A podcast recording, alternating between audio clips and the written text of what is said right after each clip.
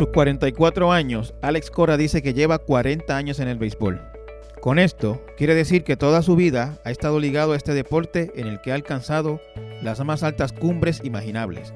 Una excelente carrera en la pelota colegial, una larga trayectoria como pelotero de grandes ligas y finalmente como dirigente con los Medias Rojas de Boston.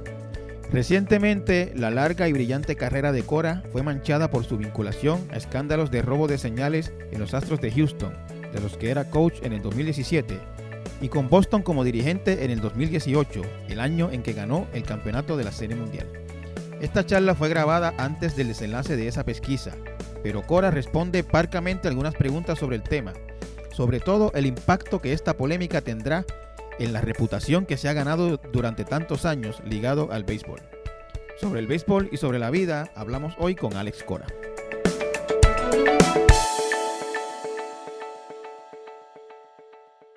Conmigo hoy eh, Alex Cora, eh, un veterano hombre de béisbol, eh, aunque es relativamente joven. Tú tienes 44 años. 44 años. 44 años, un hombre en plena, en plena juventud. 40 años en el béisbol, yo creo. 40 años en el béisbol. este, eso es curioso porque para cualquier profesión, 44 años es joven, pero si tú eres un pelotero activo, ya a esa edad estás de retirada. Alex se retiró hace unos años y hace eh, dos años es dirigente de, los Medias Rojas de Boston. Eh, Alex, eh, yo tengo un amigo que jugó pelota con tu papá. cuando tú eras un, niño, chiquitito, y él me contaba que en el equipo vacilaban de que a ti, a, esa edad, tenías 8 o 9 años, te podían filmar. Ya se sabía que, que, pues, que eras talentoso en el, en el béisbol. tú empezaste a jugar desde Pamper. Vamos a decirlo de esa manera. Como te dije, yo creo que llevo 40 años en el béisbol. Eh, papi fue el fundador de las pequeñas ligas en Caguas. Así que nací y me crié en el Parque de Villanueva, allí en Caguas. Eh, comencé a jugar yo creo que a los cuatro años que fue. Y siempre me apasionó, siempre me encantó el deporte. Eh, obviamente era fácil para mí teniendo a papi y teniendo a, Joey, que estaba envuelto también, y seguirle los pasos y de verdad que a, pesar de que jugué otros deportes, en la, en la escuela jugué baloncesto, jugué voleibol, pero siempre, siempre este fue el deporte que, que bueno, que amo, que, que me llamó la atención y, y, de verdad que, que, ha sido increíble todo lo que ha sucedido a través de mi carrera gracias al deporte. ¿Nunca te planteaste otra cosa? Eh, qué sé yo, quiero ser, quiero ser, doctor, quiero ser abogado. Mami dice, mami dice que en mi primer día de oficios en el Colegio Bautista de Cagua, yo fui combate y bola y yo voy a ser el pelotero de Grandes Ligas. Mira eso. Este, Alex, tu, tu papá, José Manuel Cora, eh, falleció cuando tú eras a los 13 iba, iba, a cumplir 13. Iba a cumplir 13 años. Esa es una edad complicada en, por muchas cosas. Y pues una noticia como esa pues lo, debe haber complicado muchísimo más. Eh, ¿cómo, fue ese momento? ¿Cómo, de verdad que todavía yo digo que, mirando atrás, me acuerdo el, día que fue, yo estaba en la high, en UHS. Tu papá tenía, cáncer. Cáncer en el colon, murió de cáncer en el colon. Pero nunca me dijeron nada. Yo iba a las visitas de papi al doctor y era nos sentábamos y era hablar de béisbol. Yo me acuerdo de papi hablando con, con, el doctor, hablando de béisbol y de repente pues me sacaban de la oficina y hacían lo que tenían que hacer. Yo, recuerdo haber leído una vez que yo y tu hermano estaban en Liga Menor en ese momento. No, yo estaba en Grandes Ligas. en Grandes Ligas ya y, que, y que tampoco lo supo. No, papi, nunca, nunca nos dio muestras de debilidad. Eh, la única señal, y esto es después de viejo, que yo siempre viajaba con papi a las series mundiales de, pequeñas ligas, lo que me tocaba. Si era nueve años, íbamos para Omaha, Nebraska. El próximo año fue Crystal Lake, uh, Illinois. Pero ese año Aime, mi hermana, fue al viaje. Pero ese momento yo dije, ah, es que ella quiere, quiere pasarla bien con nosotros. Pero después de viejo dije, oh, ella fue porque las cosas no estaban como se supone que fue, digamos, su último Eso fue su último viaje, sí. Eso fue en el verano de ese año, del 88. Y ahí me fue con nosotros. Este, ese día Salí por la mañana a UHS. Ese día teníamos un juego de voleibol. Yo estaba jugando. Tienes 13 años, estaría como en octavo grado. Sí, octavo grado. Entonces, este, jugué. Aime siempre era la que me correteaba, me buscaba. Entonces me buscó y me dijo, vamos, que tenemos que ir al hospital.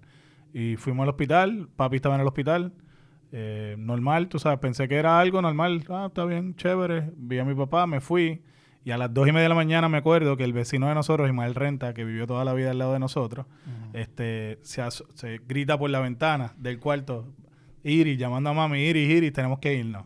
Y tenemos que irnos fue que fuimos al, al hospital y este el, el, doctor sale y empieza a hablar en pasado. Y yo, oye, yo era chamaquito, pero tampoco era... Y yo, oh, pero ¿qué está pasando aquí? Y lamentablemente no dieron las noticias, fui vía papi y eso fue todo. Pero fue como que todo pasó tan rápido que no tuve la oportunidad de, en verdad, me lo he sufrido con el tiempo. A ese momento estaba en shock. Pero vamos a verlo de esta manera. Eh, ¿Tú, no, o sea, ¿tú sabías que estaba enfermo? No. No, sabías ni que estaba enfermo, no, tenía, no tenía quimioterapia, ni perdió pelo. No, papi, nada, nada, nada de eso. Papi, nada de eso. ¿Y qué edad tenía él? Papi tenía 56 años. 56. Eh, o sea que fue una muerte casi, diríamos, como si hubiera sido un accidente. De sí, Para, para mí sí, para mí sí. Y la reacción mía fue así, la reacción mía. Yo todavía me acuerdo y, y son cosas que después uno piensa. Yo, si derramé lágrimas, fueron bien poquitas porque estaba en un estado como que de, shock. De shock, de shock. Todavía me acuerdo en el... cuando lo enterramos, Joey fue el que habló, que fue algo sumamente impresionante. Me acuerdo que habló tremendo de papi y, pidió un aplauso por papi como hombre de béisbol que era y eso todavía me acuerdo de ese, de ese momento, pero fuera de eso, ¿sabes? Estaba, estaba ajeno de todo lo que pasó, pero con el tiempo obviamente pues me di cuenta lo importante que fue él para nosotros, lo difícil que fue ese momento y, lo recordamos cada vez que tengamos una oportunidad. Este, tu, tu papá, pues aparte de, ser tu papá y de guiarte en las cosas de la vida, ¿no? En portarte bien, ser buen ciudadano, las cosas que, se supone que los papás enseñan a uno, pues también era un, coach de béisbol. Eh, que en tu caso, pues aparte de decirte saca buenas notas, pues te decía el swing es así o el swing es así y la bola se coge así o se coge así. Este, y a esa edad crítica de los 13 años, que yo más o menos creo que es como la edad en que los nenes empiezan a separarse de los que... Despuntan, sí. Los que están en el béisbol por hobby y los que lo están cogiendo en serio. Eh, ¿Tuvo algún impacto en tu desarrollo esa, ese evento? Sí, sí, lo tuvo. Eh, obviamente tenía a Joey, que se convirtió en mi, en, mi todo, y era fácil. Pero estaba Él estaba en Estados Unidos. Pero en cuestión de, de aquí, pues fueron varias cosas que me perdí de, su, de sus conocimientos. Una de las cosas que, la gente no sabe, que yo hago todo con, mi derecha y lo único que yo hice en mi vida a lo zurdo fue batear. Okay. Y ahora, de, ahora yo vengo, me paro a lo derecho y siento la fortaleza en mi swing a, a lo derecho y la debilidad mía a lo zurdo. Y fueron cosas que yo vi con el tiempo cuando fue. Pero, perdona, tú, fuiste. Cuando yo fui bateador zurdo. De jugador fuiste bateador, bateador zurdo. Lo único que hice en mi vida a los zurdos fue eso. Y entonces ahora. Ahora eh, que. Coges práctica a lo derecho. Cojo a lo derecho y veo la diferencia del swing. A lo mejor, quién sabe, hubiese sido mucho mejor jugador ofensivo si, si utilizaba mi mano fuerte. Ah, pero papi, pensando en el futuro, dijo: Vamos a enseñarle a los zurdos primero y después a lo derecho él la va, lo va... Te, quedaste quien Me quedé a lo zurdo. Sin, sin alguien que te enseñara a batear a lo derecho. Sí, sí. Entonces, Joey fue lo opuesto. Joey aprendió a batear a los zurdos cuando tenía ya 16 años, 17 años, porque papi le dijo, ok, vamos a, vamos a hacer esto. Este, en cuanto a lo demás, pues no fue fácil. Fue un proceso sumamente difícil en, en cuestión de que Joey estaba en Estados Unidos. Yo estaba creciendo con Lidia, mi hermana mayor, que para ese tiempo se ya su hijo mayor tenía, Javier tiene un año, acaba de cumplir un año, ya ella estaba casada. Aime, que siempre estuvo en casa, y mami. Entonces, pues ellas fueron las que... Todo el mundo habla de, de, de Joey, de papi y, de mi persona como que, ¿sabes? Somos lo, la cosa más importante de, de, nuestra familia, pero yo siempre he dicho que esas tres mujeres, sin ellas, nada de lo que me está pasando era posible.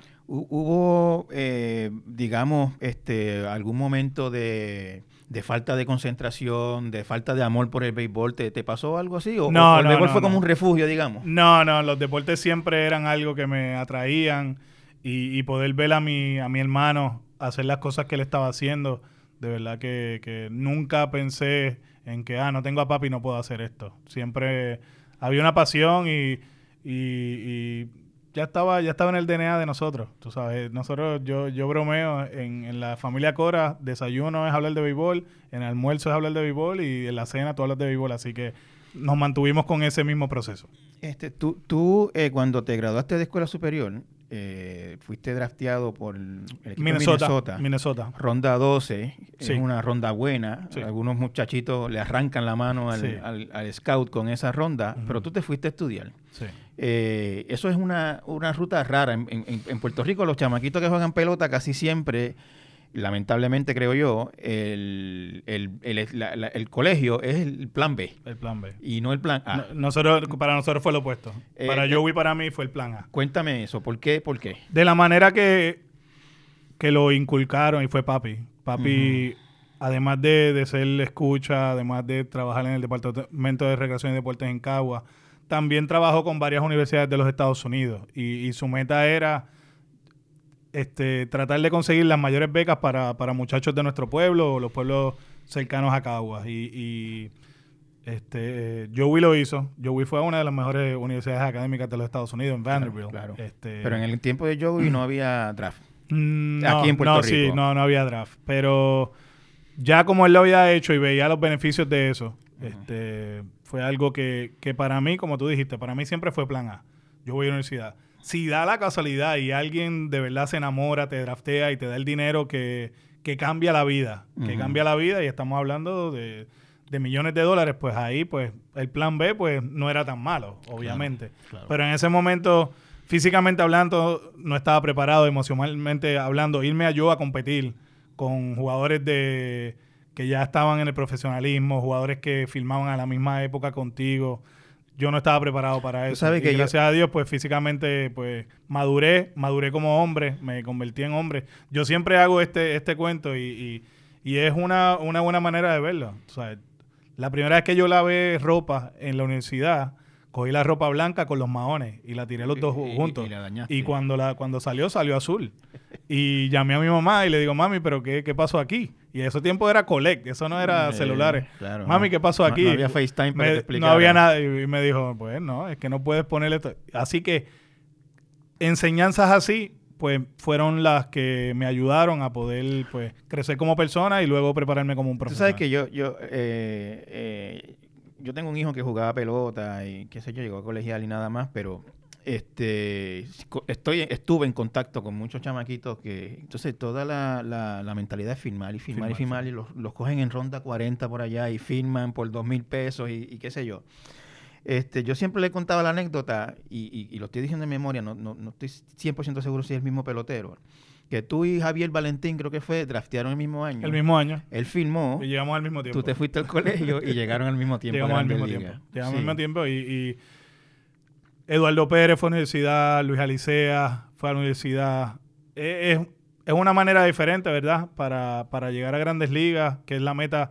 O sea, tú le preguntas a mami por qué Ale fue a la universidad y mami, mami te dice, yo te digo lo que hay que decir, obviamente, no, quería mi educación y prepararme emocionalmente. Mami te dice, Ale fue a la universidad para jugar pelota. Mami lo dice así. Claro, ¿no? Y, y- y- y- lo, sa- y lo saben. Lo- la, la pregunta que yo te hago es, ¿tú, tú, tú estás ahora, qué sé yo, tienes una charla, una clínica o qué sé yo con los chamaquitos, tú le, la- la- el consejo tuyo es vayan a, a estudiar. Lo, lo más importante es prepararte para eso. Este, hacer todo, tomar todos los pasos posibles para conseguir una beca en una universidad de cuatro años, División 1. Eso es lo que yo le digo a ellos. Este, su promedio académico, su, su SAT, cogerlo, hacer todo lo que tú tienes que hacer para que te den una beca en una universidad de cuatro años que sea, tú sabes, que, que sea de División 1 Ujú.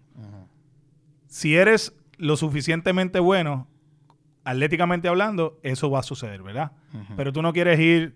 el- el- la frustración mía fuera de, de- de- es cuando los jugadores decían, ah, yo voy a estudiar, pero van a, a un junior college, van a una universidad de edición 3, están un año y cuando vienen ya están aquí y, ah, yo fui a estudiar, no, no funciona. No, no, no, no, no. Si tú lo haces correctamente desde grado 9, 10, 11, 12, haces todo lo que tienes que hacer, pues ahí tú vas a tener la decisión. Vas a, de- vas a tomar la decisión de que si viene un equipo y te draftea en la tercera, en la, en la tercera ronda, pues una, una situación de negocio ahora. Claro. Tienes una oportunidad de ir a LSU, a Miami, a Florida State, o tienes la oportunidad de firmar como profesional. Las organizaciones van a ver que tienes una opción real de que te puedes ir a colegio y ese talento lo voy a perder. En cuestión de negocio, Claro. está en el balance y te van a dar más dinero.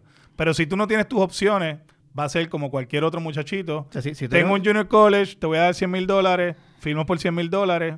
100 mil dólares, yo sé que parece, para- parece mucho, pero no lo es. pero no lo es, no lo es. Y cuando vienes a ver, a los dos años, está fuera de béisbol. Lamentablemente, yo sé que la Federación de Béisbol está haciendo un trabajo excepcional con los jugadores ex profesionales, pero eso no, eso no es lo que tú querías. Así que perdiste la oportunidad de estudiar y a la misma vez perdiste tu oportunidad de llegar a grandes ligas porque no estabas preparado. Así que cuando yo voy a la charla, yo les digo, hey, tienen que prepararse. Prepararse en el salón de clase y prepararse, prepararse en el, en el béisbol. Tengan opciones. Cuando llegue el momento de la verdad de tomar la decisión, te sientas con tu familia y tomar la decisión que, que yo creo que es la mejor para, para su familia y de ahí parten. Eh, ¿Qué estudiaste, Alex, en Miami? Yo llegué, aparte- obviamente, aparte de béisbol. Aparte de béisbol, comunicaciones. Comencé comunicaciones y después me fui por Sports Management y a lo último, pues, después ¿Y- de y mi te, y te tercer año. graduaste? Porque muchos No, no, no me he graduado. No No, me he graduado. Este, filmé luego de mi tercer año y pues, gracias a Dios, pues todo se me ha dado de la, de la manera que uno pensaba y es algo que uno siempre piensa, porque hay programas, yo puedo regresar a la Universidad de Miami y me sale de gratis, porque beneficia obviamente al departamento atlético que su ex, ¿sabes? sus estudiantes regresen para que el, Claro. el promedio de graduación suba, pero hasta ahora, pues obviamente hay muchas cosas que tenemos en el plato Bueno, y, y- no, no te hace, no te hace falta el título para lo que estás haciendo. bueno, este, pero yo creo que es una, una meta personal, pero veremos a ver si, si vamos a tener tiempo para poder Hay, una historia por ahí de que tú eh, el primer semestre o el segundo semestre empacaste el para primero, el regresar, ¿no? primero. El, primer primero, semestre. sí, ¿Qué, sí, qué sí. pasó? ¿Qué, qué fue lo que pasó? Extrañaba a mami, extrañaba a mis hermanas, este, no, y, y te estoy diciendo, yo fui a Miami, que era fácil. O sea, para un, para un muchacho latino, Miami era al revés. Tú hablas español y en, en la- en los salones de clases tú hablas inglés. Claro. Pero los extrañaba, los extrañaba mucho. Eh, para mí el reto grande fue físicamente. Fue físicamente lo que ellos esperaban de ti en cuanto a las prácticas, las pesas y todo eso. Estás compitiendo con muchachos de Texas que vienen de jugar fútbol americano, juegan baloncesto y juegan béisbol, que físicamente lo que el Strength and Conditioning Coach le pedía, ellos lo hacían. Yo tenía que fajarme para poder alzar pesas, para físicamente no estaba ready. y, y vi el reto y me asusté, me asusté. A la misma vez, pues, ¿sabes? ¿Fuiste el primer año jugaste o fuiste lo que llaman red shirt? No, jugué, jugué. Jugaste. Este, no jugué los primeros cinco juegos de la temporada y en el juego número 6 me pusieron a jugar tercera base, que yo nunca había jugado tercera base en mi vida. Y desde ahí, pues, no, no me sentaron ni una vez hasta mi... Tú mi sabes que a mí, a mí siempre me da curiosidad eh, ese tipo de, de situación que tú mencionas ahí. En los primeros cinco juegos no jugaste. Tú eres un chamaco que posiblemente había quemado todas las ligas en las había que había jugado, jugado. todo el tiempo aquí. Y había jugado todo el tiempo. Y llegas allí y cinco juegos comiendo banco. Eh, no, te- no tiene que ser, no puede ser fácil. No, no, no, no, no. No estaba fácil. Era algo diferente, pero entendiendo que son tres años, Claro. ¿sabes? Después de que regresé, tú sabes, cuando yo vine para acá, que me iba a quitar y qué sé yo, regresé y me calmé. O sea, tú, tú llegaste a viajar a Puerto Rico Sí, con la yo intención venía. de no yo, volver. yo tuve la dicha, que obviamente mi hermano estaba en Grandes Ligas para ese tiempo, y Joey me enviaba un cheque semanal. Ok. Y pan, yo venía, coge- lo cambiaba y guardaba el dinerito. Guardaba el dinerito, pero el dinerito no era para comprarme ropa o comprar comida. Yo lo guardaba para comprarme el pasaje ida y vuelta de American Airlines. Ajá. Disculpe, tiré aquí el anuncio. No te preocupes. Viernes por la noche, cogía el vuelo para San Juan y domingo por la noche regresaba para. ¿Y eso lo para mi con cuánta Lo frecuencia? hacía cada dos semanas. Cada dos lo hacía cada dos semanas. Y era bien al principio, hasta que un día, me acuerdo, mi mejor amigo JD Arteaga, que ahora mismo es el pitching coach de la Universidad de Miami, él era el que me llevaba. Y ese día, JD me mira y dice, Y tenía dos maletas. Y me dice, pero, hacer, ¿para dónde tú vas? Él es cubano. Y yo, Ah. no, es que voy a lavar ropa en casa. Voy a lavar ropa, pero me llevé toda la ropa. Y entonces, pues me llevó al aeropuerto y el pasaje era de ida. Vine para acá. Joey, que es el más estructurado de los dos. Joey es sumamente estructurado. Joey llamaba desde colegio hasta su primer año en Grandes Ligas todos los días los domingos. Todos los domingos, perdón, todos los domingos. llamaba a ti. A, la familia, A la a familia, familia. a mami, todos los domingos. Cuando llega a Grandes Ligas, todos los lunes, porque usualmente Domingo- los lunes, los lunes son días libres. Y domingo juegan de día. Ajá, sí. todavía lo hace. Joey llama a casa los lunes para enterarse de todo lo que está pasando con la familia. Esa semana yo estoy en casa. Me acuerdo que viajé, no fue ni viernes, yo creo. Yo creo que viajé martes. Pa. Jueves suena el teléfono. Eh, eh, días de clase se supone. Sí, Y días de clase, allí. pero estaba acá. Tu Jueves, mamá, si no sabe- me tu acuerdo. mamá sabía que no mami, sabía que ya yo, ¿sabes? No se acabó, que yo no quería. Jueves, me imagino que Joey se enteró, obviamente. Claro. Jueves, suena el teléfono y yo lo cojo. No, no pensabas que era él porque ¿Quién no era el era? día del ¿Por qué llamado. no? ¿Quién era? Joey. Hablamos por 15 minutos. Y esa llamada cambió el rumbo de mi vida. Le- De la manera le- que le- lo puso. lenguaje pu- publicable. eh, Sí, publicable, pero, pero certero. O sea, no, no te dijo, mira, canto. Eh, Eh, no, no, atrás, me nada. dijo, ok, estas son las opciones. Si te quedas en Puerto Rico, ¿qué tú vas a hacer? El semestre de la escuela comenzó, no puedes firmar profesional porque ya entraste al salón de clase en Miami. ¿Qué tú vas a hacer? Y fácil, me lo puso así, pam, pam, pam, pam, pam, y la- está bien. Me voy el domingo, regresé. Y te, te digo, después que regresé, para traerme para Puerto Rico era lo más difícil, lo más difícil. Porque me acostumbré, Te hice mental- todo lo te que... mentalizaste que de allá Sí, que tenías y que me estar. quedé y hice tremendas amistades. Tengo personas allá que considero como mi familia, me adoptaron básicamente y han sido personas bien importantes en el transcurso de mi carrera y, para venir para acá, tacho, bien difícil, bien difícil. Te fue bien como pelotero colegial. Sí, me encantó, Ganaste sí, sí. campeonato nacional, creo. No, no, perdimos en el, el último juego de colegio, lo perdimos, estábamos arriba por, por una carrera con dos sábados en la novena entrada y nos dejaron el terreno. Y entonces después, bueno, no, me imagino que no después, antes, porque el draft es un poco antes de esa Fue ahí final. mismo en Omaha, ese año. en- Este, primera ronda. eso- segunda ronda. Segunda ronda. Segundo pick de los Dodgers. Ay, yo pick. pensé que tú eras primera ronda. Sí, no, no, segundo pick de los Primera Dodgers. ronda fue tu hermano. Joey Fue primera fue ronda. yo, ok, Sí, sí. ok, pues, eh, segunda ronda como quiera es El segundo pick de los Dodgers fue muy O bueno. sea, subiste 10 rondas por en tu- cuestión de por- negocio, lo que estábamos hablando de las opciones, ¿verdad? De las opciones de- para los padres, porque también los padres son culpables. Oh, yo lo- aquí. yo lo sé. Porque los padres son los que se viven la película, como yo digo, y ellos quieren que su hijo sea profesional. Claro. Fuimos de la ronda número 13 a la número- a- al segundo pick de los Dodgers, que en cuestión de negocio fue tremenda decisión. O sea, subiste tu valor por... Sí. eh, no, Y- no y- sé- no sé si vamos a hablar y- de chavos aquí, pero... Y físicamente estaba mucho mejor. Y ahí fue que en realidad se acortó mi carrera en Liga Menor. Cuando yo filmo, ¿Cuánto estuviste en Liga Menor? fui ese año filmé y fui a Vero Beach, Florida, que es la Florida State League, que es lo que llaman clase A fuerte. Jugué la mitad del año. El próximo año fui a AA, la jugué completa. Y después mi tercer año jugué un poquito de AAA y me subieron a Grandes Ligas. Dos años y medio. O sea, dos años y medio en la Liga Menor. Así que, si suman los lo- tres, son cinco años y medio. Lo que usualmente le toma a un muchacho que filma en high school, pero sin un tutor, porque yo digo que los coaches de, de colegio son tu tutor. Porque cuando, cuando, cuando yo llego a Miami, él es responsable de lo que pase conmigo esos tres años.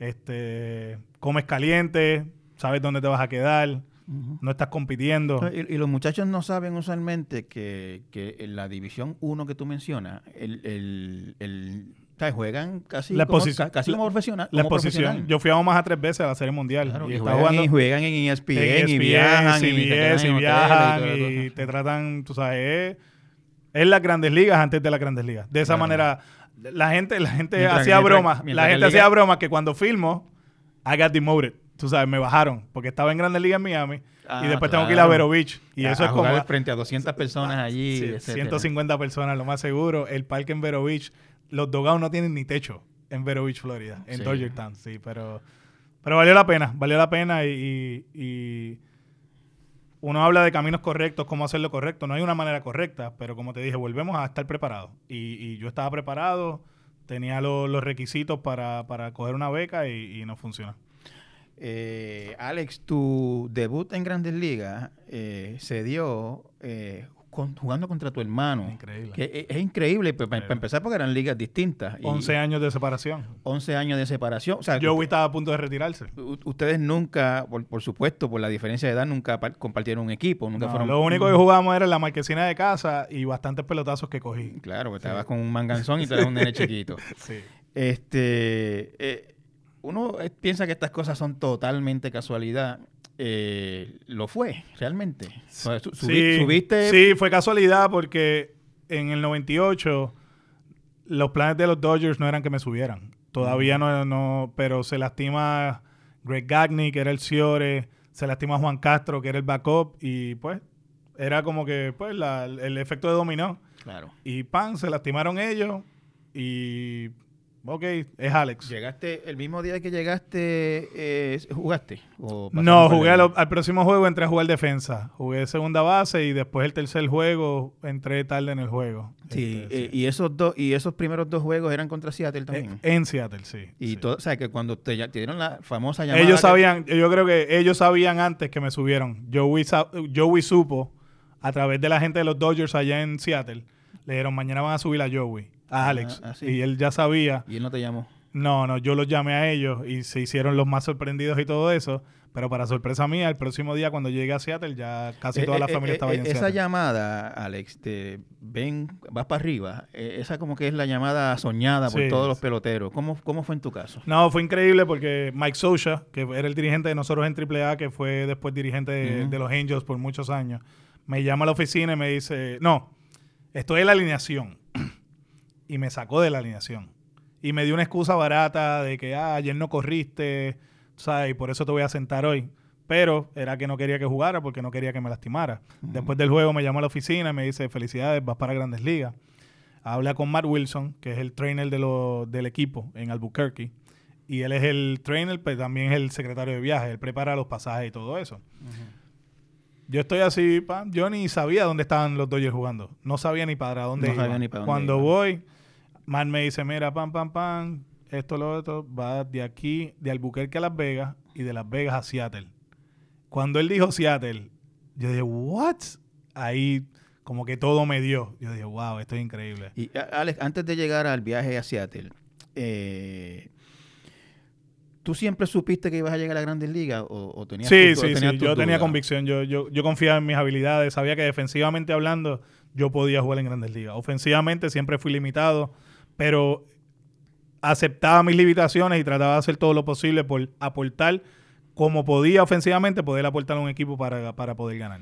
O sea, que, que cuando te dan la noticia no fue como que te caíste para atrás, sino ya, ya- era hora o llegó el momento. No, bueno, sorprendido porque fue ahí. Porque en el 98 yo no sabía, o sea, yo no creía que ese iba a ser el momento que me iban a subir. Yo estaba Ah. pensando ya para el 99, Ok. para, para el 99, pero ahí me sorprendió y después cuando me dicen para dónde voy fue, fue algo increíble. Entonces via- viajaste a Seattle, viajó tu familia de acá. Yo Will había pagado todo. Eso fue lo mejor. Lo mejor de todo esto fue que, que, que él se encargó de todos ya, los ya- gastos. ya tu mamá, cuando tú la llamaste, a lo mejor tu mamá iba ya camino al ya ellos sabían, ya ellos sabían que, que ya ellos- todos sabían, yo creo, todos sabían. Este, ¿Te acuerdas de ese primer turno? Sí, hay un, hay un video. Este. El, el lanzador de apellido Jones era un zurdo. No me acuerdo si era Bobby Jones, pero hay un video y sale, sale Alex, Alex Rodríguez y Joey. Pues Alex era el señor y Joey era el, el- el segunda base. Y hay un split screen y salgo yo en el otro y Joey le dice, mira lo que está asustado. mira lo que está asustado. Sí, me Ah. ponché, pero nada, este, hacerlo frente a mi hermano, increíble. Yo nunca pensé que íbamos a tener la oportunidad. Yo, yo siempre pensé que aquí en Puerto Rico, de alguna manera, íbamos a jugar Son, son cuatro o juntos cinco por hacerlo, por Claro. hacerlo, tú sabes, pero ya Joey a ese, esa época, él, su rodilla ya estaba bastante malita eh, y se estaba hablando de que se iba a retirar y mira cómo son las cosas, se nos dio. Eh, tú, tú tuviste una carrera relativamente larga como pelotero. Este, sin embargo, eh, no fuiste una superestrella No, no, no, eh, no. en el dentro del terreno como, como pelotero. Tuviste un par de años con los Dodgers este, de jugador regular, pero Sí. casi toda tu carrera fue de utility. Sí. Eh, ¿Eso te, te provocó algún tipo de, de frustración, de duda? de- Me de- frustró en el 2005 porque todo el tiempo a través de mi carrera era que no podía batear, no podía batear, no podía batear, era buena defensivamente. En el 2002 tuve buena, buena temporada ofensiva con los Dodgers jugando contra derechos. César Isturiel del Ciore, yo, yo jugaba contra los derechos. En el 2003 jugamos muy buena defensa, pero no bateamos ninguno de los dos. En el 2004, eh, nada, batí 260, di 10 honrones, que nadie pensó que eso iba a pasar. Ajá. Y en diciembre 2 de ese año me llaman que me dicen que no me van a ofrecer contrato los Dodgers.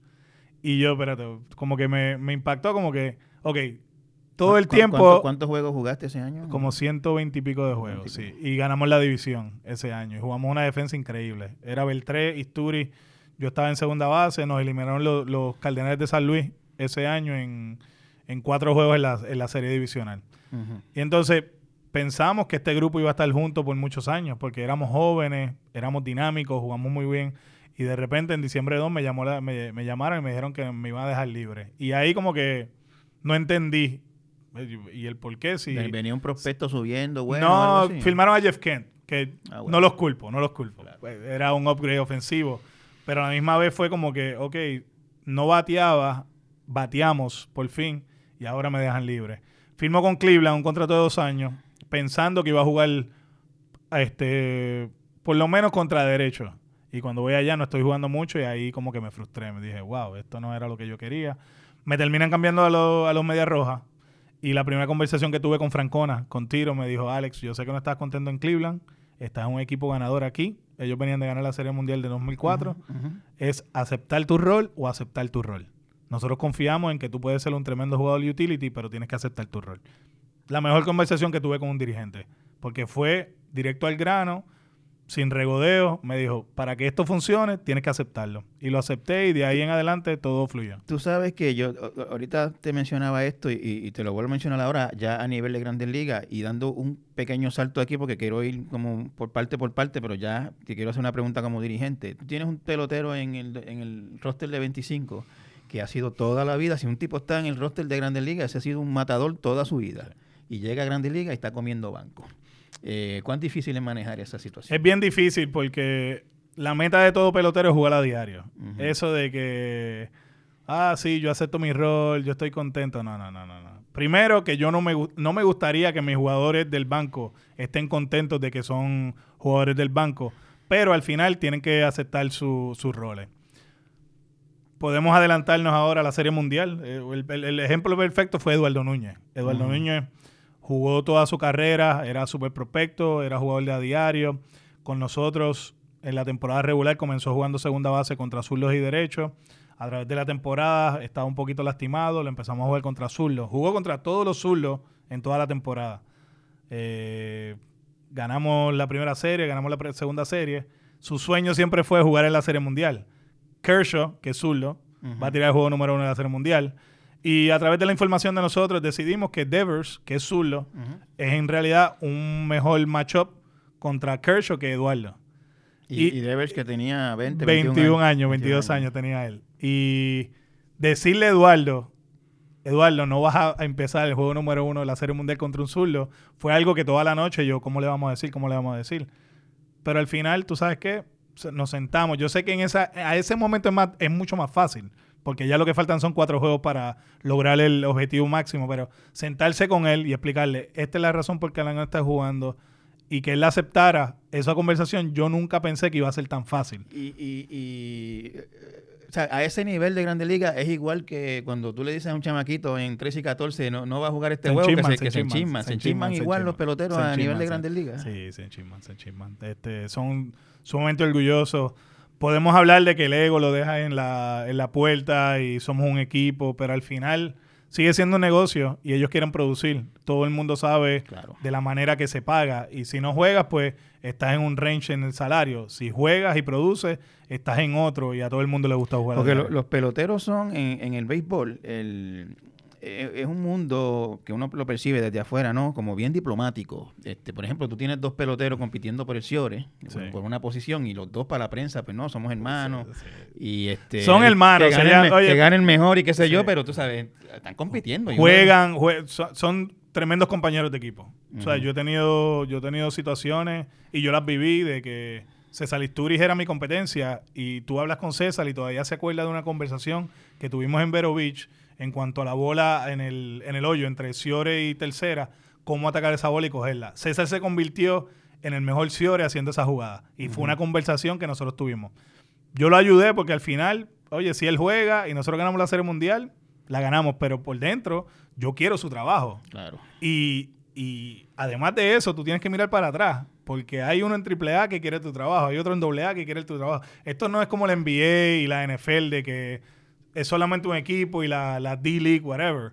Allá atrás hay como cinco o seis que quieren, tu, quieren sacarte a ti también. Y, Pero yo creo que al final eh, siguen haciendo buen dinero, obviamente. Claro.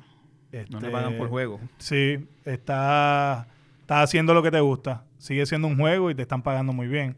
Y, y si tú llevas el mensaje correcto, a pesar de que por dentro tú sabes que tú quieres jugar, al final el la meta máxima es ganar la Serie Mundial y, cuando tú aceptas tu rol y aceptas ser un buen compañero de equipo, tú ves que los resultados, eh, los resultados pasan.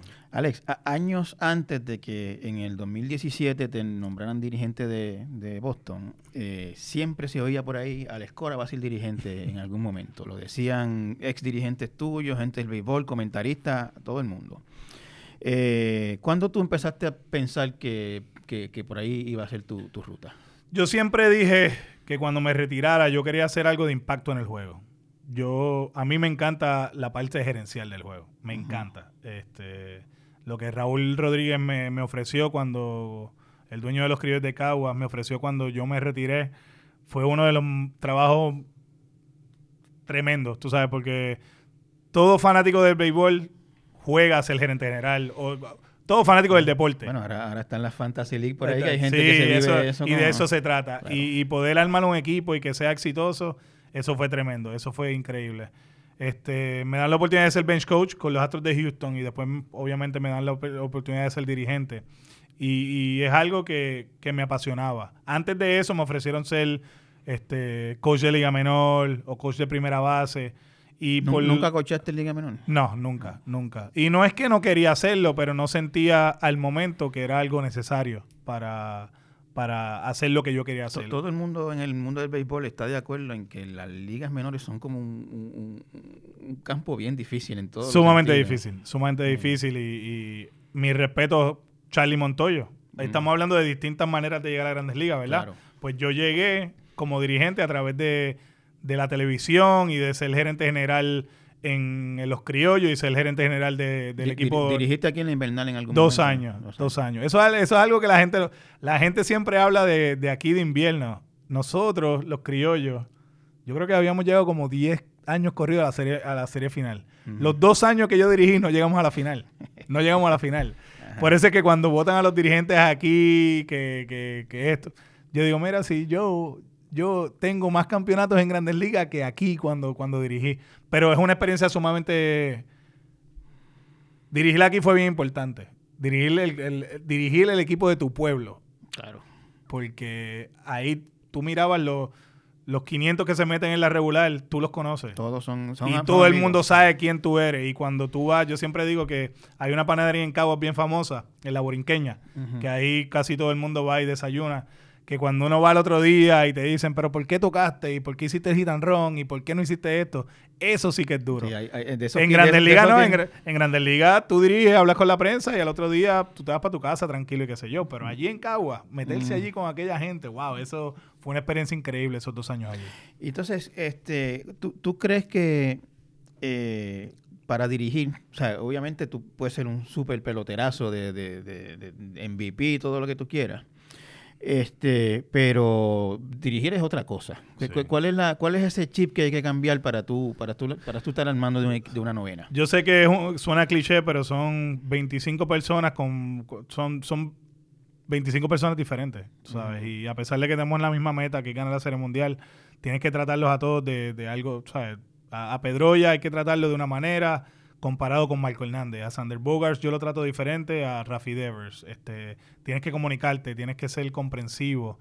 Hay veces que tienes que ser duro. Uh, ¿Sabes? Este, ¿Te, cuesta ser duro, Alex, cuando, cuando, cuando, es el momento? No, no, no, no. Yo creo que, Aunque no digas nombre, puedes decir algo aquí bien duro que hayas hecho contra un pelotero, lo hayas sentado, lo hayas dicho vete para tu casa. No, hay, hay uno y todo el mundo sabe que yo soy duro con él. Eduardo Rodríguez, el zurdo, que es venezolano. Y no duro en el sentido de que me le, ¿sabes? me ahí en la cara y esto, lo otro. Es duro de que yo utilizo el medio, los medios, para tirar mis jabs, porque eso lo empuja a él a ser mejor.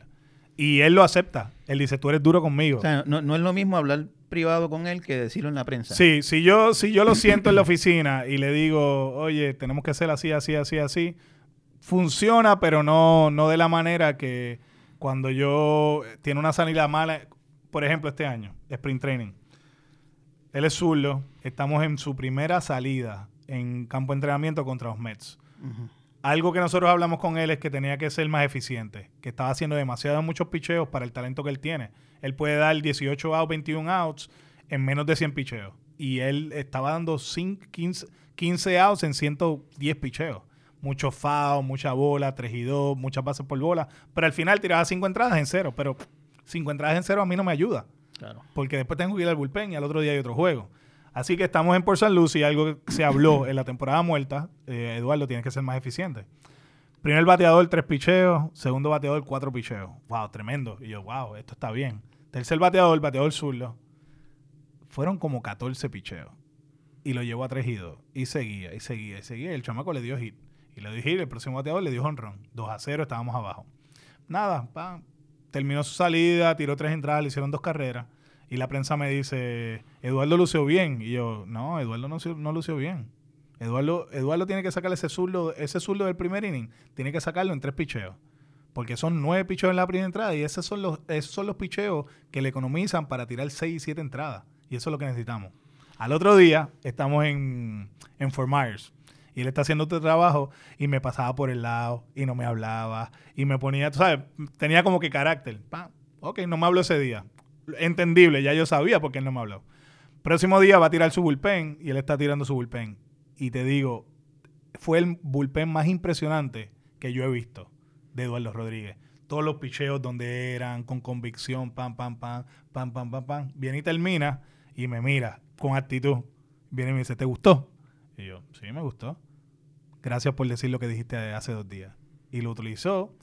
Para la temporada, ganó 19 juegos, la efectividad fue 3.6, 3.7. Tenemos muy buena relación. Los otros días me enviaba una foto, él entrenando, y, se ve en unas condiciones tremendas. Y algo que él, me imagino que no se imaginaba, era el, texto que yo envié para atrás. Y le pongo, te ves tremendo, pero lideraste la Liga Americana en bases por bola. y esas son las cosas que uno tiene que hacer. ¿Cómo uno sabe? Este, yo, o sea, obviamente yo sé que tiene que ser por la experiencia, pero me gustaría que como que hablaras un poquito de esto. Cuando tú tienes ese mismo ejemplo de, este pelotero, Eduardo Rodríguez, haciendo más lanzamientos, los que necesita hacer, metiéndose en problemas, no siendo eficiente, rindiéndote menos de lo que debería. ¿Cuándo es algo, cómo tú sabes cuándo es algo mecánico y cuándo es algo mental? ¿Cómo eso se...? Las personas que tenemos alrededor. Este, yo sabía que el, deporte había evolucionado a una tremenda, a una manera tremenda, entre cámaras y todas las cosas que tenemos en el estadio para, para evaluar al bateador y al lanzador, pero también tenemos un equipo de trabajo en el aspecto médico y en el aspecto mental que, que están ahí con nosotros a diario y conocen estos muchachos desde que firmaron con la organización. Y a diario nos sentamos, los evaluamos, Vamos a ver lo que, lo que ha sucedido en la última semana, lo que ha sucedido en el último mes, si hay problemas fuera del terreno de juego. Y ahí vamos a saber más o menos si esto es o un slump o esto es lo que es el muchacho o estamos teniendo problemas en el aspecto mental. Y es, trabajo en equipo, es trabajo en equipo y, eso es algo que hemos aprendido los últimos tres años como grupo. Como grupo hemos, hemos aprendido eso. Ahora mismo en el off-season este, la comunicación con los jugadores, de cómo están las cosas en la casa, de cómo están entrenando, de ellos llamando a otros coaches o llamando a nuestro este coach, este, al, psicólogo deportivo. Todas esas, todas esas cosas se juntan y ahí podemos decir si este muchacho, pues a lo mejor le está yendo mal ahora, son cosas que pasan en el juego, o hay otras cosas que lo están afectando y tenemos que atacarla de esa manera. Tú, tú tuviste una racha eh, súper extraordinaria. En 2017, 2017 2018. 2018 que ganaste, eh, Cagua ganó y ganó sobre el Caribe, subcampeonato del Clásico y eh, el campeonato de Houston, y después, la, serie mundial, con, dirigiendo. No jugué caballos, debía haber jugado caballos también a ver eh, cierto, la, la, pregunta mía es... No estabas como en una nube, ¿no, no, no, no te sentiste como... No, no, este... Primero que los grupos que trabajé eran especiales. Eh, lo, de Caguas fue, fue algo que, lo vimos venir. Ya era tiempo también. Yo creo que el deporte es cíclico y, y Puerto Rico tenía que ganar una serie del Caribe. Es que tenía que ganarla. Da la casualidad que ese equipo, pues, era uno bien talentoso, un grupo que o Rosario fue y Iván de Jesús fue. Yo creo que por primera vez en muchos años fueron los mejores jugadores de, la liga. Y eso no había sucedido desde hace mucho tiempo. Eh, luego lo de Houston, pues un equipo sumamente talentoso, que de verdad que tú te pones a ver jugadores de primera ronda que, son sea, Carlos Correa es un freak de la naturaleza, yo se lo digo a él, tú sabes, es algo increíble lo que hace. Y, y hacer eso, lo del clásico, a pesar de que no logramos el objetivo, porque no, no ganamos el torneo, pero de la manera que ellos nos representaron y, lo divertido que era verlos jugar a ellos. Eso fue muy especial. Ellos, ellos no ganamos la medalla, pero nos ganamos el corazón del mundo. Porque todo el mundo habla de. Oye, todavía esos tipos, tú sabes, la gente se acuerda de que se pintaron el pelo y, y, la emoción con que jugaban fue, fue, fue increíble. Para mí, en cuestión de lo gratificante fue, porque yo no fui a México, yo fui a San Diego y fui a Los Ángeles todos los puertorriqueños que habían en Petco Park, todos los puertorriqueños que estaban en Dodger Stadium, eso fue increíble. Eso fue lo que más me llenó. Y, lo hicieron de la manera correcta, un equipo que no nos dio problemas, un equipo que se divertía haciendo lo que hicieron y, de verdad que de todas las cosas eso fue lo más gratificante. Lo de, lo, de los Medias Rojas, pues fueron 108 juegos, eso fue increíble. Eh, es algo que no había visto un grupo de trabajo y yo jugué 13 años en grandes ligas y jugué invierno y, y estaba alrededor de personas que, han sido exitosas, que desde el primer día estuvieran mentalmente metidos en algo hasta el último día. Eso fue lo que no pudimos hacer el año pasado. No fue lo físico, no fue lo no fue lo físico, no fue lo mental, no fue lo físico, es el, el trabajo mental que nos costó el año anterior, el año, te digo, desde el primer día de sprint training hasta el último, esos tipos tenían gringola, esos tipos no miraban, esos tipos ganaban y al otro día eran como robots. Volvemos, volvemos. Perdíamos, sabes que vamos a ganar cinco ahora. Era increíble, de verdad que con el tiempo de aquí a allá, cuando me retire, me, pidieron escribir un libro acerca del año pasado y todavía no estoy preparado para eso, no tengo tiempo para eso y no, no creo que es lo correcto, pero con el tiempo yo explicarle a la gente ese sentimiento y tuve la oportunidad, porque yo sé para dónde comparar el 18 con el 19 y yo te puedo decir a ti lo que fue. Podemos hablar de la salud de los muchachos, claro, eso fue parte de lo que sucedió el año pasado, pero mentalmente yo lo sentí en campo de entrenamiento. ¿Y, qué pasó?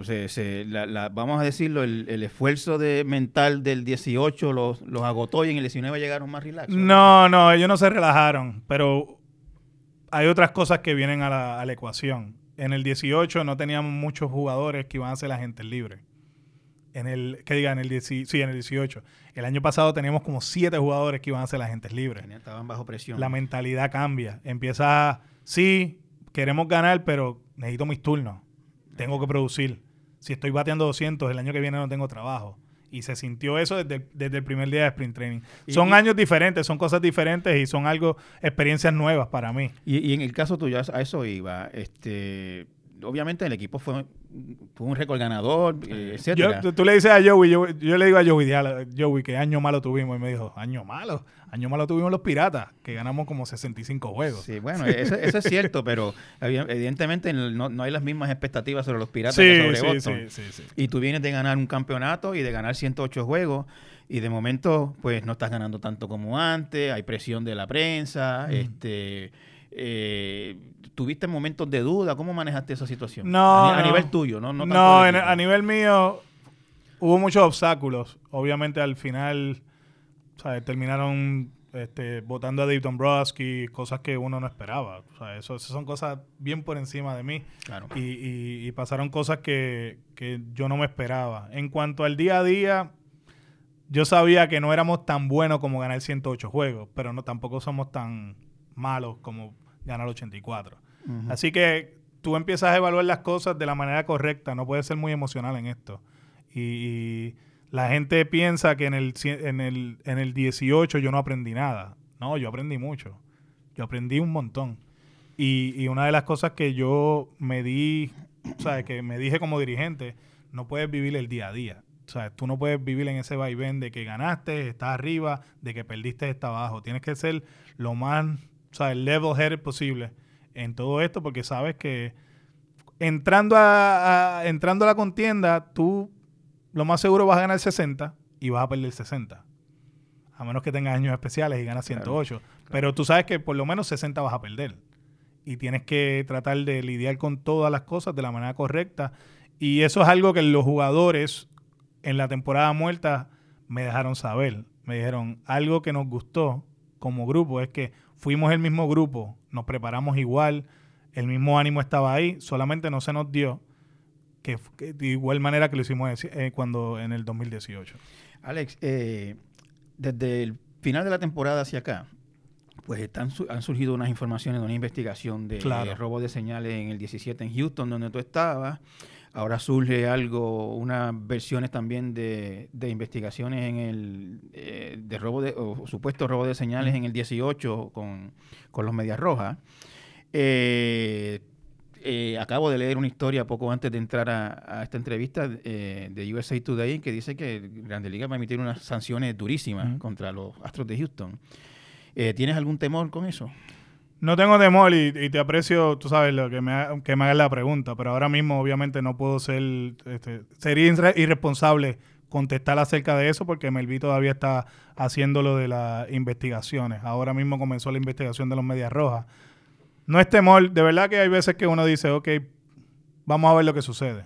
Este, no sé por qué todo esto está saliendo. Eh, al final MLB va a decir lo que va a suceder y pues hay que vivir con las consecuencias, pero no es, no es algo que ahora mismo yo estoy preparado para hablar. Yo, yo sé que no lo puedes hablar, pero independientemente de, ¿sabes? Eh, eh, independientemente de lo que pase, eh, puede haber, o, o, quizás hay un, un, problema, un daño a tu imagen. Tú sabes, tú tienes una imagen muy positiva de muchos años como pelotero, como pelotero inteligente, como pelotero este, que tenía un gran futuro como dirigente.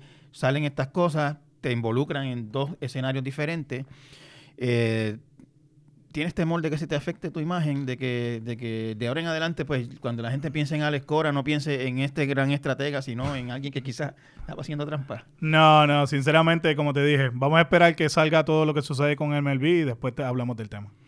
Eh, Alex, eh, tú, eh, aparte de ser dirigente, has usado tu plataforma para hablar de Puerto Rico. Sí.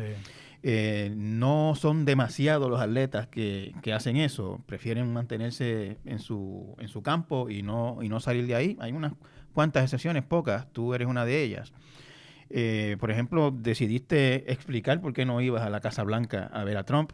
Hablaste cuando el verano del 19 también hiciste unas declaraciones. Eh, ¿Por qué? ¿Por qué no quedarte en el campo del deporte y salir de ahí. Yo creo que eso sería irresponsable de mi parte, este, no utilizar mi plataforma de la manera correcta. Eh, yo, como digo, este, soy, soy boricua ¿sabes? 100%. Y las cosas que yo creo que, me afectan, no solamente a mí, sino a mis compatriotas, sino a mi familia, pues yo creo que tengo la plataforma correcta para, para poder expresarla. Eh, es cómico, irónico a veces, porque o sea, han sucedido cosas que, la gente no sabe. O sea, fanáticos que dejaron de ser medias rojas porque yo decidí no ir a, la casa a la casa blanca este cartas cartas mandas cartas a Fenway Park y me explican por qué debía haber ido y todo esto. ¿Te, gritaron en el parque? no tú sabes qué no eso no sucedió. Eso era algo que, que, yo me esperaba. Me gritaron el año anterior este me acuerdo este pero no en el plano personal, en los hoteles, en ningún lado, nadie me, cuestionó lo que sucede. Siempre lo hacen en, las redes sociales, este, mandaban cartas y qué sé yo. Pero yo, yo siempre vi esta plataforma como única, única. Y, de verdad que es el media, hay solamente un dirigente de las Medias Rojas en el mundo entero. Y soy yo y es puertorriqueño. Y vivo en una ciudad que ese tema también es bien importante. y y no es esconderse o no es darle el frente, es ser inteligente y, utilizar la manera, la, plataforma de la, de la manera correcta. Yo creo que he sido bastante responsable en todo esto. Tú me ayudaste cuando decidí pues dejarle saber a la gente por qué no iba a la, Casa Blanca. Algo que la gente, y obviamente nosotros que hemos estado en este campo, cuando tú lees los titulares de ese día, cuando cuando escribimos la carta y, salió, pues lo que ponían en el titular era, ¿sabes? Él no va. Pero nadie se dio la tarea de, leer lo que decía.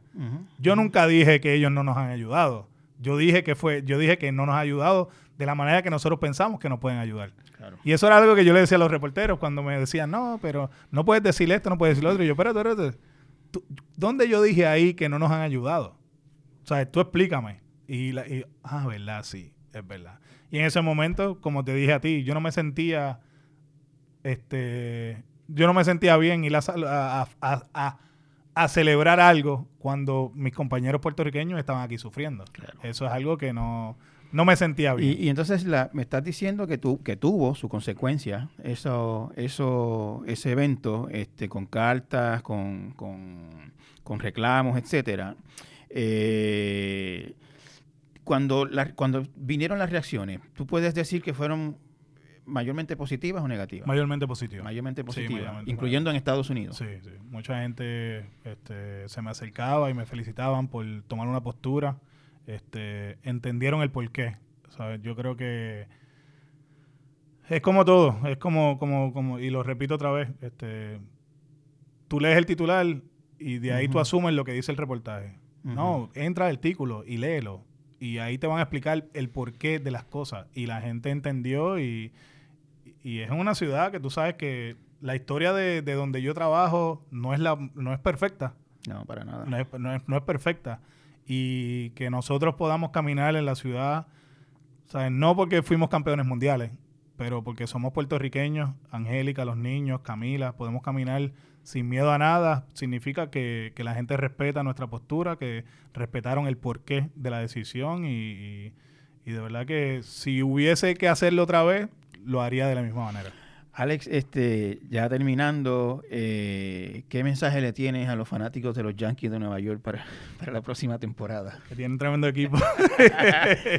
tienen tremendo eh, equipo. Y... yo, digo eso vacilando. No, no, no, pero, no, no, no, pero wow, este, es interesante porque estamos en una época en el béisbol que, y eso yo lo aprendí el año pasado, comparado con, con, con, con los equipos que eran super equipos en, a finales de los 80, a principios de los 90. Cuando tú ganabas la Serie Mundial, ¿qué tú hacías? Cogías al mejor agente libre y lo añadías a esos equipos. Ahora, obviamente, con todas las nuevas reglas en cuanto a, a la nómina y todo eso, es sumamente difícil repetir. No es porque no eres talentoso, es que vas a tener tus limitaciones. Y cuando tú gastas dinero de la manera que nosotros lo hicimos por los últimos tres o cuatro años, pues vas a tener que limitarte en ciertas cosas y obviamente pues lo hemos hecho en esta temporada muerta y ahora los Yankees están en esa abundancia. Ellos fueron bastante disciplinados por muchos años y ahora pueden firmar a los Gary Coles y pueden firmar a los Lemegio. Pero ya mismo va a llegar el momento que tienes que pagarle a, a George, y tienes que pagarle a Torres, y tienes que pagarle a Sánchez. Y el, deporte es cíclico y, ese equipo es tremendo. Nosotros, hasta ahora, hasta ahora mismo, tenemos un buen equipo, un tremendo equipo. Y, no, sabe no sabemos lo que puede pasar en, en, en los próximos días, en las próximas semanas. Yo creo que nosotros hemos sido bastante responsables en dejarle saber a, a la fanaticada dónde estamos parados en cuanto a nuestra nuestros planes y nuestra nómina. Pero en cuestión de talento, todavía vamos a ser bien talentosos. Vamos a ser talentosos y, hay años que tú eres el favorito y hay años que no lo eres. Y no porque eres el favorito significa que van a ganar el mundial. Eh, Alex, eh, ¿has hablado con Carlos Beltrán? Eh, sí, he hablado con Carlos. Sí, sí, sí. Yo, este, es cómico y, me sentí que cuando él estaba en el proceso de los Mets, me estaba entrevistando a mí. ¿Ah, este, Carlos me llamó, wow, eh, muchas, muchas veces. Durante el proceso de Durante el proceso y, lo hablamos. Este, ahorita mencionaste algo que, que, me acordó de Carlos Beltrán, ¿verdad? Este, que no siempre el más talentoso o el más que... El, mejor pelotero, no, necesariamente el mejor dirigente. Bueno, si Dios quiere, pues, ¿verdad? Se nos va a dar que un buen pelotero es buen dirigente.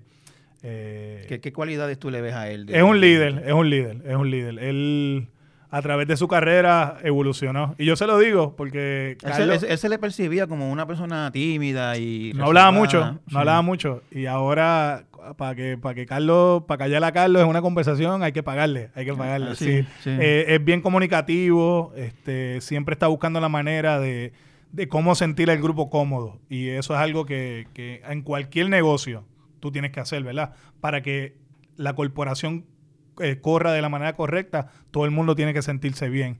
Y algo que Carlos este, logró hacer desde cuando filmó con San Luis. Cuando filmó con San Luis, yo creo que, tú sabes, siempre se habla de, The Dodger Way o como los Yankees lo hacen y está el, de la manera que los Cardenales lo hacen también, que son sumamente... Bueno, es la segunda franquicia más exitosa. Sí, y lo hacen de la manera correcta y él aprendió mucho en, en esa organización. Eh, obviamente tienen uno de los líderes, de los, de los mejores líderes de nuestro, de nuestra, de nuestro país, en Yadi Molina. Claro. Y, lo hacen de la manera correcta. Y yo creo que cuando Carlos firmó con los Cardenales, vio el deporte de una manera diferente. Todavía, no, recuerdo bien, ¿estaba la rusa todavía ahí? No, ya era Mazzini. ahí llegó Mazzini, sí. Pero, pero ahí yo creo que Carlos empezó a ver el, juego diferente. Estaba Cheito también como coach y, creció mucho como, como, como pelotero. Él siempre fue élite. Yo siempre he dicho que tú veías 100 chamaquitos en un terreno de juego y uno de ellos era Carlos Beltrán tú ibas a coger a Carlos Beltrán. Pero ver el juego como compañero, comunicación, de que no solamente es talento, que hay otras cosas que vienen a la ecuación para tener un equipo exitoso, él, lo aprendió y ese mensaje lo está llevando. Tiene muy buen equipo, tiene muy buen equipo. Un mercado bien difícil, porque si el mercado de nosotros es difícil en Boston, el de los Medias Rojas, es sumamente difícil porque eres el único equipo en la ciudad y Boston, a pesar de que todo el mundo piensa que es una ciudad grande, es un es una ciudad bien pequeña. Y te comparan con los Patriots y, te comparan con Belichick y con toda esa gente. En Nueva York, pues lamentablemente para los Mets siempre van a tener a su hermano mayor, que son los Yankees de Nueva York. y, lo comparan todo con ellos, pero yo creo que es un equipo sumamente competitivo, un equipo que, ha puesto el dinero en donde tienen que ponerlo y, si Dios quiere, pues se le, se le puede dar que llegue a la Serie Mundial. Que llegue nada más. Vamos, Vamos a ver. Ale, muchas gracias por tu tiempo y mucho éxito en, tu, en tus planes con tu equipo y, para adelante. No, y gracias a ti, gracias por todo lo que tú haces. Somos fanáticos de ti y todo lo que, lo que tratas de llevar al pueblo de Puerto Rico. De verdad que siempre ha sido sumamente justo y, nos instruye a nosotros. Nosotros que estamos allá, en la mayoría del tiempo, leyéndote, pues nos, sentimos conectados con, con Puerto Rico y te lo agradecemos. Muchas gracias.